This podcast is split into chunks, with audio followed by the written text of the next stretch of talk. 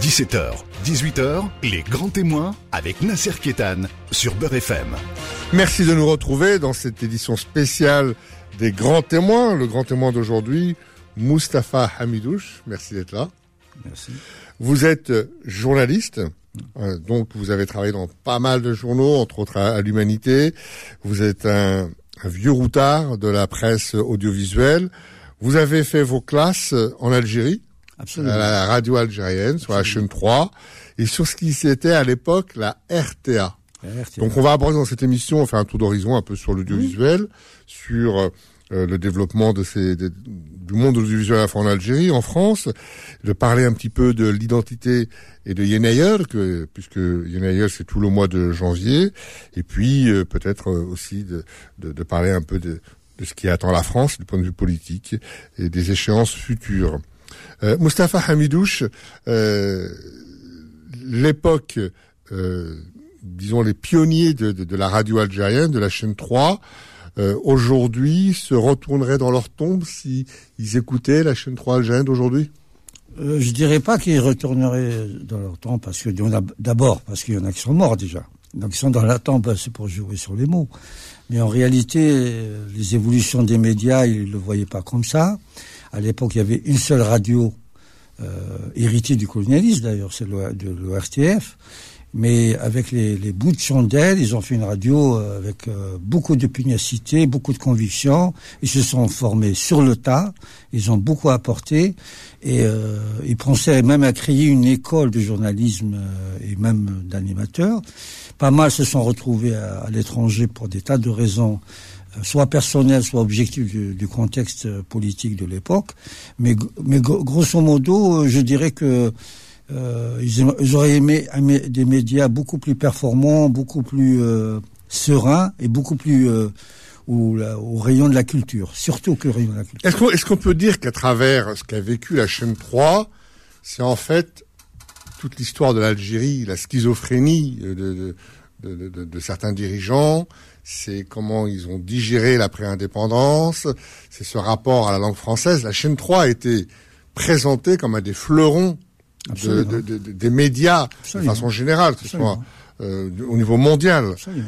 Et euh, est-ce que finalement, elle n'a pas été victime de toute cette lutte post-indépendance qui a voulu emprisonner la langue, c'est-à-dire qui a voulu faire de la langue l'ennemi principal, alors que la France était partie et qu'une langue finalement c'est un code, c'est un instrument, mais c'est pas la langue qui, qui, qui, opprime. Est-ce que euh, cette langue, dont Kateb Yassine disait que c'était un butin de guerre, puisque lui-même écrivait en français, euh, est-ce que euh, finalement l'histoire de la chaîne 3 c'est- ne se résume pas à cette, à cette espèce de, de piège qui s'est refermé sur les tenants de l'indépendance? Il y a un peu de ça, mais en regardant la programmation des grilles de, diffusion de l'époque, et, euh, il y avait pas mal d'invités euh, de renom et qui ont même euh, apporté beaucoup à la réflexion, et même, je, citerai Jean Sénac, par exemple. Bien sûr, Cathy Biassine, que vous avez cité, les gens, moi, Mamri, au niveau du théâtre, faut pas oublier tous ceux qui ont apporté du travail, y compris à Lola Rahmo qui, est décédé.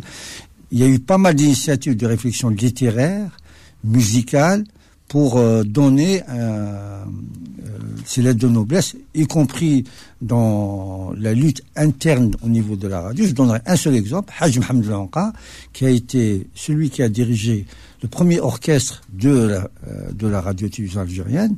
Lui-même, euh, il est parti parce qu'il n'a pas pu faire tous ses projets à l'intérieur. Et quand on regarde la télé, les archives d'aujourd'hui, tous les musiciens qu'on voit derrière, en arrière-plan, c'est eux qui ont pratiquement bâti la- le premier orchestre. Ils ont été les plus grands musiciens et qui ont donné leurs lettres de noblesse, aussi bien pour l'andalou que pour le chabi.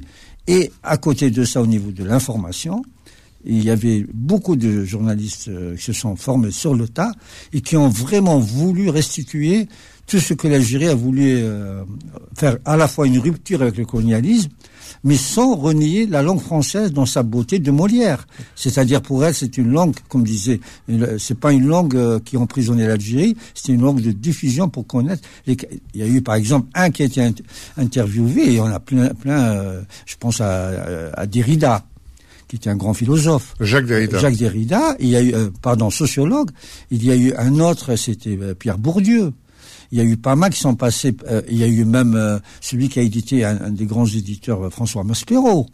Et l'archevêque Duval qu'on connaît, qu'on ne présente pas. C'était à la fois une radio ouverte et à la fois une, une radio qui voulait s'ouvrir vers d'autres horizons pour l'Algérie et pour la culture universelle. Elle a été toujours dans l'universel. Vous avez parlé des chefs d'orchestre, bien sûr, on, on, citera aussi Schredem. Absolument, absolument. Euh, qu'il faut pas, qu'il faut pas oublier au passage.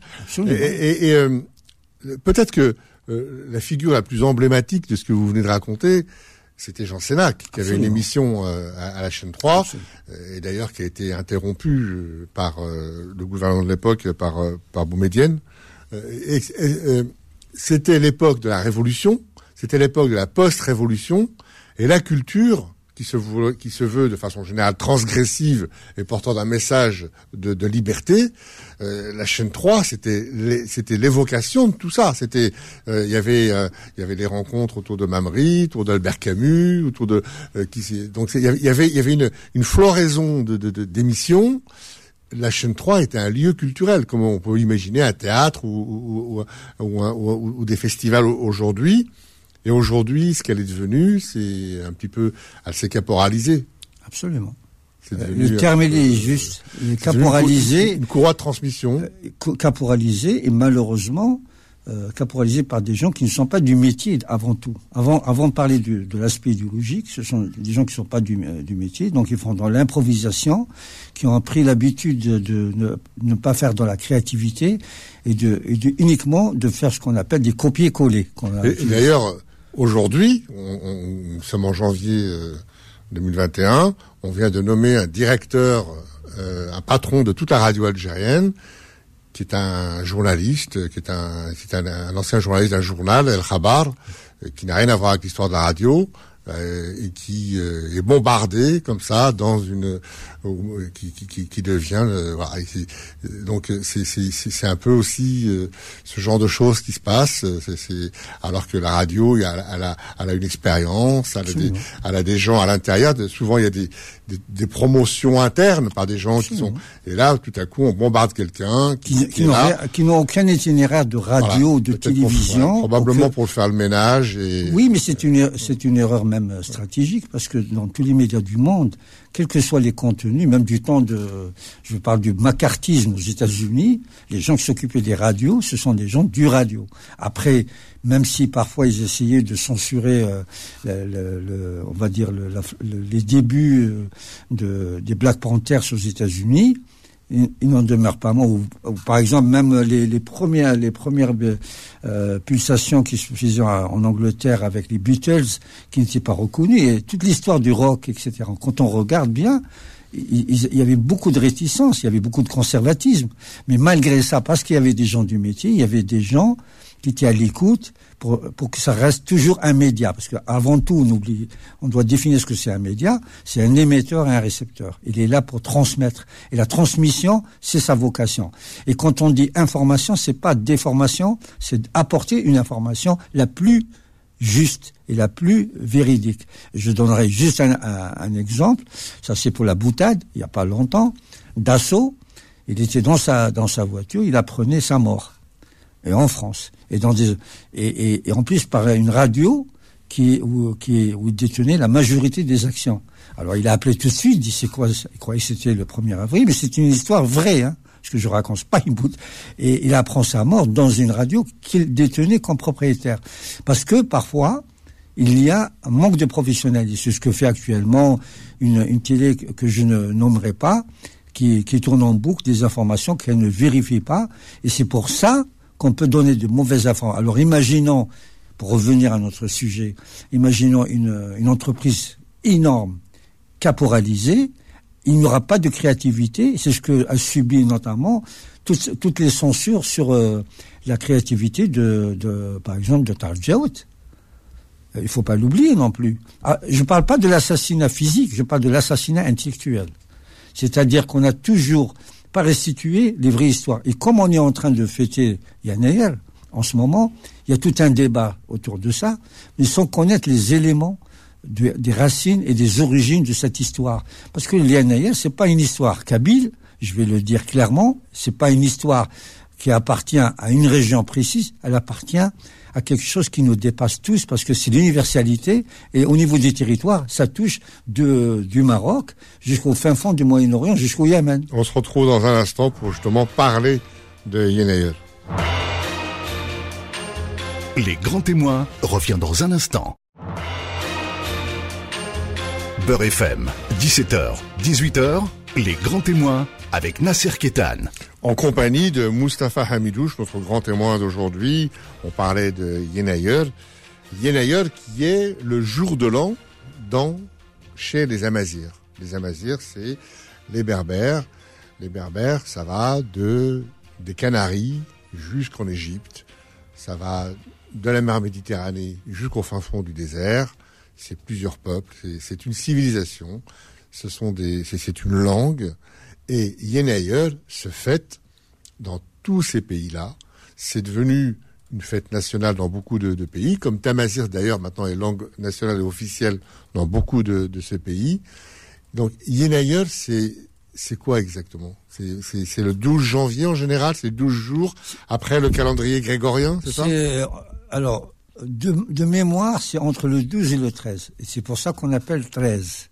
Euh, quand on fait les, les, bonbons sur les gosses, on, met plein de noisettes, on plaît. C'est une fête. Ah, il y a plein de choses. On, on dit que ça fête euh, euh, l'anniversaire de de la première victoire du, du pharaon, du pharaon Amazir, voilà, voilà. Sur, sur, sur, Il y en a aussi à Biskra, par exemple, quand ils font tcharchoucha, etc. C'est très connu comme plat de, dans, dans, ces régions-là. Ils l'appellent aussi, c'est le, le, jour de, du, pays, du paysan, c'est-à-dire où, où ils font des couscous, et les gens le connaissent, où ils mettent tous les légumes de, de la saison. C'est pour fêter ça. Et, une petite euh, précision que les gens ne connaissent pas, parce qu'il n'y a pas que la galette des rois, et dans le cas du jour de Yanayel, on mettait toujours secrètement la maman, quand elle préparait le couscous, une fève, une vraie fève, euh, pas une fève en or comme, euh, ou bien elle mettait quelque chose comme une amande et tout ça. Et celui qui l'a en piochant avec euh, sa cuillère, elle lui dit tu vas passer une année chanceuse, tu vas te marier, tu vas avoir une, bonne nouvelle. Pour dire que c'est une tradition séculaire qui nous dépasse dans notre histoire. Euh, euh, globalement territoriale, comme dit depuis Canary. Et moi, je vais ajouter quelque chose que les gens ne connaissent pas. C'est parce que je l'ai eu grâce à un étudiant qui, est, qui, est, qui était né de Tizi qui a fait un travail à Lyon. Il a fait une thèse. Je ne me rappelle pas son nom, malheureusement. Je leur ai donné un grand plaisir. Il a découvert qu'il y a des Kabyles qui sont partis en Palestine euh, dans les années avant l'Empire ottoman. Et ils disent, eux, et c'est, qui habitent, euh, grosso modo, il les a tous trouvés. C'était des Fatimides. Euh, voilà. C'était pendant la domination fatimide. Absolument. Et il y en a qui même habitent actuellement à Naplouse, ils sont, c'est vraiment des familles qui viennent de Tizouzou. Il les a identifiées. Il en a fait un, listing. Il a identifié les familles avec leurs noms, leurs histoires, et que même ils ont fait des démarches pour euh, avoir leur double nationalité, euh, déjà la, palestinienne, mais leur nationalité algérienne. Ils ont fait même des démarches officielles auprès, à l'époque, à l'ambassade de, Syrie, parce qu'il y en a aussi qui sont venus de la Syrie. Et pourquoi je raconte cette histoire? C'est pour dire qu'il y a Yenayer, c'est aussi la fête de, de tous ces berbères qui se sont retrouvés, qui ont dépassé la région euh, du Maghreb, et que ça peut toucher aujourd'hui. Il y en a même qui sont en Nouvelle-Calédonie puisque Nouvelle-Calédonie, quand Louise Michel racontait son histoire, euh, ils ont enterré, et Louise Michel elle-même, elle le raconte dans son livre. Il y a eu un Kabyle, ils se sont cotisés, euh, qui a, ils l'ont pour le rapatrier en Algérie. Il est né de, si je me rappelle de mémoire, peut-être je me trompe, il faut le vérifier dans le livre de Louise Michel, dans la région d'Asfoun, et qui est mort et qui a été un des premiers communards c'est-à-dire pour l'histoire, la richesse de, l'histoire des Berbères, elle est énorme. Il faut pas oublier aussi dans cette histoire de Berbères, il y a tous les Touaregs. Les Touaregs, c'est vraiment l'histoire même de des fondements de la berbérité. Et moi, j'invite tout le monde à lire, euh, vraiment, j'invite euh, tout le monde, quelles que soient les polémiques, les, les inventions, enfin tout ça, de lire Ibn Khaldoun, l'histoire des Berbères, qu'il a écrit dans, à Tlemcen, et ce n'est pas par hasard, parce que l'histoire, euh, Tlemcen était à l'époque la capitale qui réunissait pas mal de Berbères savants. Et c'est pour ça que Ibn Khaldoun a, travaillé sur la berbérité, son histoire. Tlemcen, il faut rappeler que c'est le pluriel de Telensen. Tala, c'est la fontaine. Telensen, c'est leur fontaine au pluriel. Absolument, absolument. Mais aussi, c'était le cœur des rayonnements d'une culture très, très ancestrale, où il y a eu des mélanges. Bien sûr, il y a eu des mélanges dans les siècles à travers les occupations. Mais elles ne sont pas uniquement parce que les, Berbères, ils étaient obligés de s'adapter, non pas uniquement pour des raisons politiques, aussi pour des raisons de sécheresse. C'est l'histoire des Touaregs, quand ils laissaient les nomades qui étaient allés au Soudan, ils allaient au Mali, ils, allaient, ils venaient d'Égypte. Et c'est pour ça qu'on retrouve nos, racines un peu éparpillées. Mais qui c'est qui nous raconte cette histoire? C'est les traditions orales, à travers la poésie, à travers la musique, et à travers beaucoup de, de travaux, de réflexions qui ont été faits euh, récemment. Beaucoup, euh, bon, on connaît bien, bien sûr, là, en 88, euh, euh, tout le foisonnement autour de Maud Mamri. Mais tous ces Kabyles qui ont voulu restituer leur histoire, ils ont raison. Alors justement, comment expliquez-vous que euh, là vous nous décrivez une culture euh, carrément euh, à l'échelle d'un continent, de l'Afrique, et qui va même au-delà en Palestine et au Moyen-Orient, qu'il y a une unité culturelle, qu'il y a une unité linguistique, et que aujourd'hui, allez, beaucoup de gens ont tendance à en faire quelque chose de disloqué et de folklorique alors qu'aujourd'hui, à travers les réseaux sociaux, euh, les gens se, réapproprient leur histoire. Ils ont des capacités avec Internet aujourd'hui de, complètement euh, se parler. Et comment expliquez-vous qu'il y a, cette espèce de, culture qui est là, qui avec une langue qui est belle, avec qui a des, des connotations et des tendances un peu différentes en fonction des pays, mais ça c'est normal. Et qu'aujourd'hui, beaucoup d'États-nations même s'ils même ils ont été obligés de reconnaître la berbérité un peu chez eux, continuent à en faire des instrumentalisations, de, de, divisions, de folklorisation. Comment expliquez-vous que ça, que, cette espèce de, de, choses continue C'est parce que tout simplement, il y a, parce que tout simplement, il y avait quelque chose qui revient souvent, c'est le colonialisme. Quand je dis au colonialisme, je ne parle pas uniquement du colonialisme français si vous connaissez, c'est-à-dire toutes les occupations qui se sont déroulées à travers, euh, à travers les histoires, à travers les, siècles, et qui ont fait que euh, les, Berbères, comme c'est une, il faut pas oublier que les Berbères c'est une tradition orale, c'est fondamental.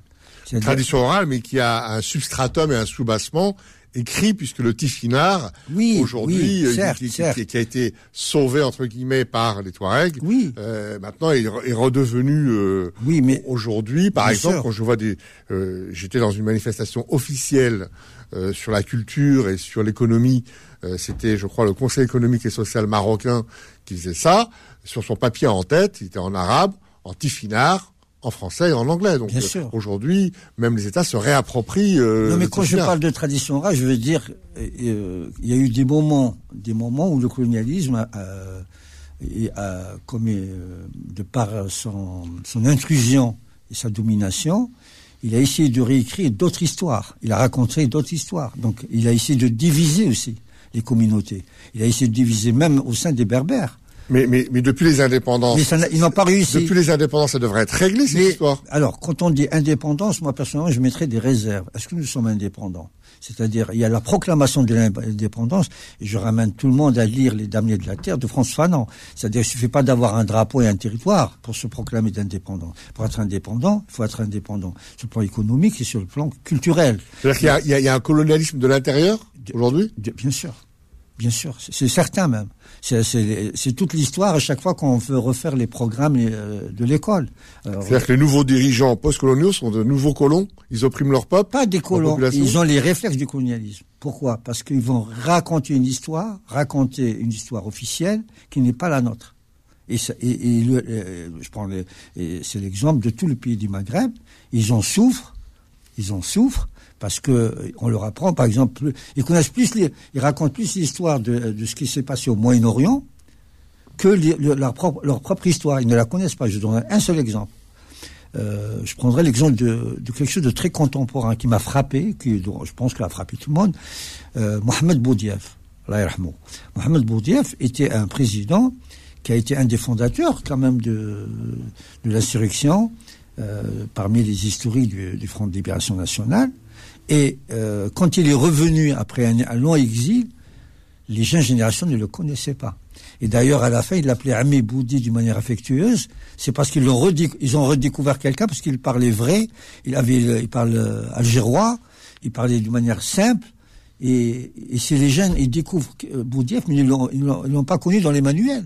Et dans tous les pays du monde, on doit connaître. Alors, imaginons le débat qui est actuellement autour de la statue de Tizouzou, entre ceux qui vont faire dire, voilà, on nous amène quelque chose qui ne nous appartient pas. D'autres ils découvrent. Alors on rappelle, hein, parce que pour, pour les auditeurs et qui écoutent, bien sûr. les auditrices, c'est euh, une statue de est le pharaon berbère, euh, puisque l'année Yenayer euh, commence euh, en, en 2000, euh, en, en, 2971, hein, et en 950, je crois, et, et ça commémore donc ce, ce pharaon. Il y a une statue de 4 mètres de hauteur qui a été érigée à Tizi Ouzou. Absolument. Mais alors, mais ce débat-là, c'est, euh, on va dire, c'est une instrumentalisation euh, par des gens qui ne connaissent rien à l'histoire et que chacun essaie de s'approprier parce qu'il se grève sur un paramètre qui est la politique. Et ce sont en fait des choses, des relents euh, du colonialisme qui reviennent à chaque fois parce qu'on veut pas. Il y a une résistance, une forme de résistance de, de part et d'autre de ceux qui détiennent le pouvoir et de ceux qui vivent euh, le quotidien. Mais dans les familles, dans les familles, dans chaque famille, on fête l'UNR quelles que soient les histoires qu'on nous raconte. Dans chaque famille. Ah, c'est très important ce que vous êtes en train de dire. Oui, et on a toujours fêté Yannayer, mais sans parfois savoir que c'était Yannayer. Ça, En, fait, chacun, chacun se jette à la figure des éléments euh, de politique de, de, récupération d'instrumentalisation. Et, et alors que finalement, le pays profond, lui, euh, respire, vit Yannayer depuis des millénaires. Bien sûr. Et finalement, n'a pas besoin de tout ça. Euh, c'est la même c'est le même exemple au, Maroc avec le RIF. C'est le même exemple avec euh, avec euh, toutes les, en Tunisie. malgré, ils ont ils n'ont pas connu les mêmes occupations, pas les mêmes contextes, mais ils ont les mêmes soucis de la reconnaissance de la, de la berbérité profonde de leur territoire. À tout de suite. Les grands témoins revient dans un instant. Beurre FM, 17h, 18h, les grands témoins avec Nasser Kétan. Moustapha Hamidou, on a plongé dans les racines de l'histoire, de la culture, de Yenayer. Et cette histoire mémoire, euh, elle est aussi rythmée par des célébrations, on l'a vu avec les, rois berbères, puisque euh, il y a une statue de Sifax qui a été érigée à Entumushent, euh, à Tizi Ouzou, et puis bon, et ça va aller. En, euh, voilà, les rois berbères vont, vont, sortir progressivement et on, va les célébrer et c'est tant mieux. Euh, mais dans cette histoire mémoire, on a aussi des, des, on a aussi des, des personnages. On, on, a fêté récemment l'anniversaire de la mort de Haït Ahmed, euh, aussi d'Aban Ramdan, euh, aussi de, de, de, chanteurs comme Brahim Isri le, le 3 janvier, ou alors euh, d'autres gens plus engagés comme euh, René aussi engagé parce qu'il ne faut pas hiérarchiser les choses René Vautier le euh, un des premiers cinéastes qui a montré la guerre d'Algérie mmh. cette histoire mémoire et ces célébrations ça procède de quoi? Alors la, la, célébration des deux alors des deux côtés où on se place on, adore rendre hommage parce que ça ne remet pas en, cause les situations, les, positions de, chacun. On va rendre hommage à Ahmed, on va rendre hommage à Ben Ramdan, euh, et tout ce qu'on a cité, tant d'autres, mais euh, parce que ils ne dérangent plus parce qu'ils sont morts, ils sont décédés. Sauf le seul problème, c'est que leurs idées ne sont pas mortes. Malgré euh, l'histoire qu'on nous a racontée de Abban Ramdan, on est en train de découvrir que c'est pas du tout la même. Elle est contemporaine raconté par euh, son propre neveu dans, un livre, parce qu'il a restitué l'histoire de sa famille. C'est l'histoire de, de Ahmed, avec tout le combat qu'il a apporté, un des historique emblématique de l'histoire de la révolution algérienne, qui vient du fin fond de, la Kabylie, et qui a toujours, et il a même tenu à ne pas être enterré dans cette terre où il est né. C'est très important comme symbolique. Et Aït Ahmed aurait pu être aussi une statue de Tizi Ouzou, si on revient sur cette histoire. Le colonel Amiroche aussi, et tant d'autres. Mais euh, rendre hommage à ces gens-là aussi peut contribuer à, écrire les, pages réelles de l'histoire de l'Algérie et pour que ça soit une pédagogie pour les enfants au niveau de l'école, comme le font dans tous les pays du monde, parce que ce ne sont pas que des personnages euh, politiques, ce sont des personnages qui appartiennent à la construction de l'Algérie euh, après le, communisme français. Parce qu'Aït Ahmed a joué un rôle, par exemple, à Baramdan et tant d'autres, dans euh, la restitution de l'Algérie avant l'occupation coloniale, où il y a eu d'autres insurrections par d'autres, euh, comme euh, Imar Abdelkader, euh, par euh, Imar Khaled et tant d'autres. Mais toutes ces histoires qui sont racontées montrent que l'histoire, elle n'est pas encore homogène, harmonieuse, écrite d'une manière rigoureuse parce que chacun raconte l'histoire qui l'arrange et qui chacun raconte l'histoire qui l'arrange parce qu'il a une transmission orale, mais les archives, si on parle des archives aujourd'hui, bon, en France, elle commence à, à, s'ouvrir. Tout n'est pas encore ouvert, mais beaucoup d'archives mm. commencent à s'ouvrir. Mais en Algérie, c'est l'embargo total. Aucune archive. Alors que l'Algérie détient des archives. Je vais vous raconter. Et c'est probablement euh, une bombe à retardement, ces archives. Je vais vous raconter une histoire sur les archives. Euh, L'État algérien n'ouvre même pas ses archives, ne serait-ce que pour les chercheurs algériens, euh, pour les pour les enseignants, pour voilà, ne serait-ce que pour les Algériens.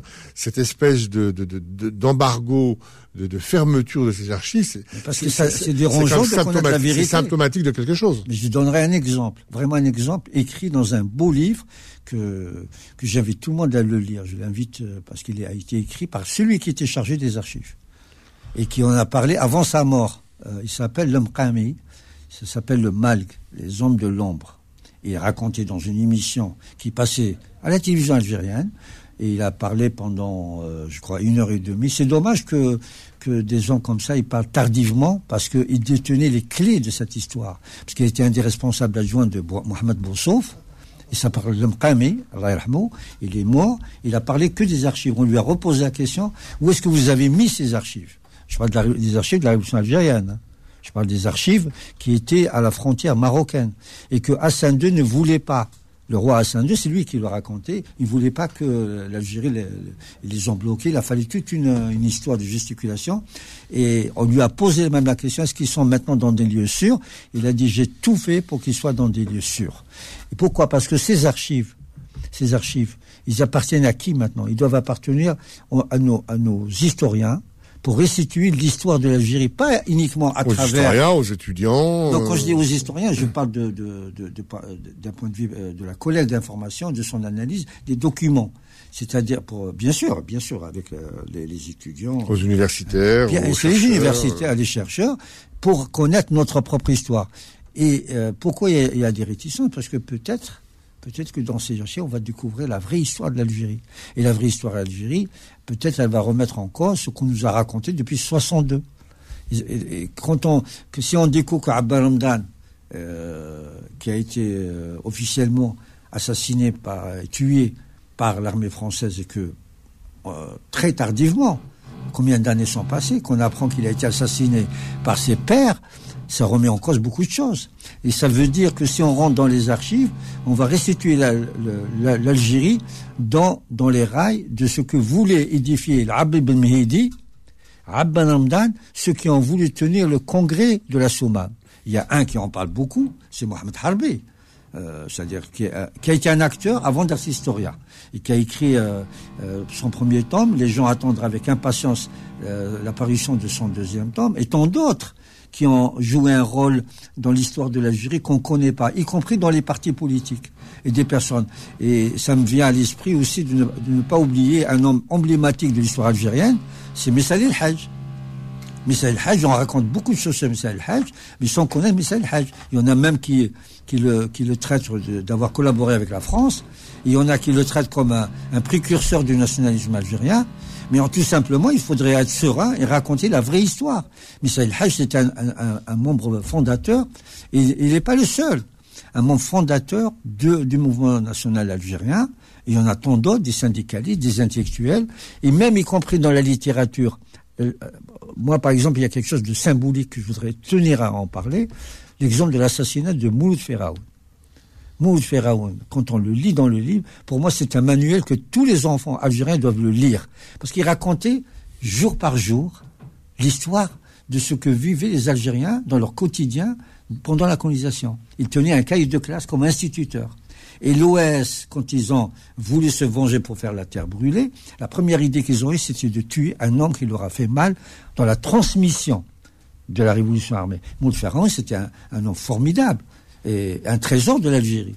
Mais est-ce que les, posons-nous une question simple, est-ce que les Algériens, les bambins, je dis les bambins euh, de manière euh, affectueuse, des, enfants, est-ce qu'ils est qu'ils lisent dans les écoles Moult Ferraoun Voilà. Et, c'est, pour moi, c'est la meilleure archive. C'est Moul Feraoun. Pour les enfants, ils vont connaître ce qu'ils ont sacrifié, comment ils vivaient les Algériens quand ils étaient des cireurs de chaussures euh, à Alger, par exemple, durant la bataille d'Alger. Moustapha Hamidouche, merci d'être venu dans ces grands témoins. Et on aura l'occasion, bien sûr, de se retrouver. À très bientôt. bientôt. Retrouvez les grands témoins tous les dimanches de 17h à 18h et en podcast sur beurrefm.net et l'appli Beurrefm.